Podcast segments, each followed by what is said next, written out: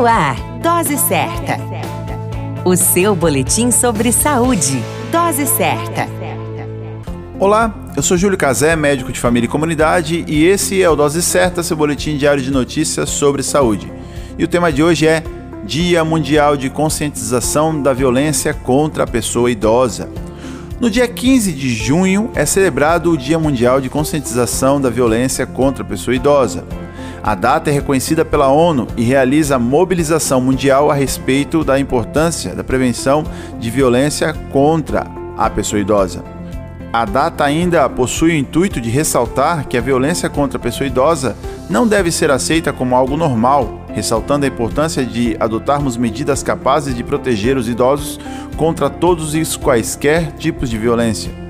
Dentre os principais tipos de violência sofridos por pessoas idosas, podemos destacar a violência física, a violência psicológica, violência financeira, a negligência e também o abandono.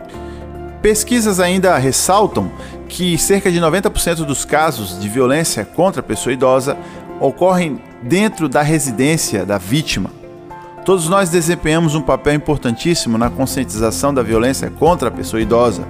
Portanto, pense nisso cuidemos dos nossos idosos. A qualquer momento retornamos com mais informações. Esse é o Dose Certa, seu boletim diário de notícias. Eu sou Júlio Cazé, médico de família e comunidade. Dose Certa, o seu boletim sobre saúde. Dose Certa.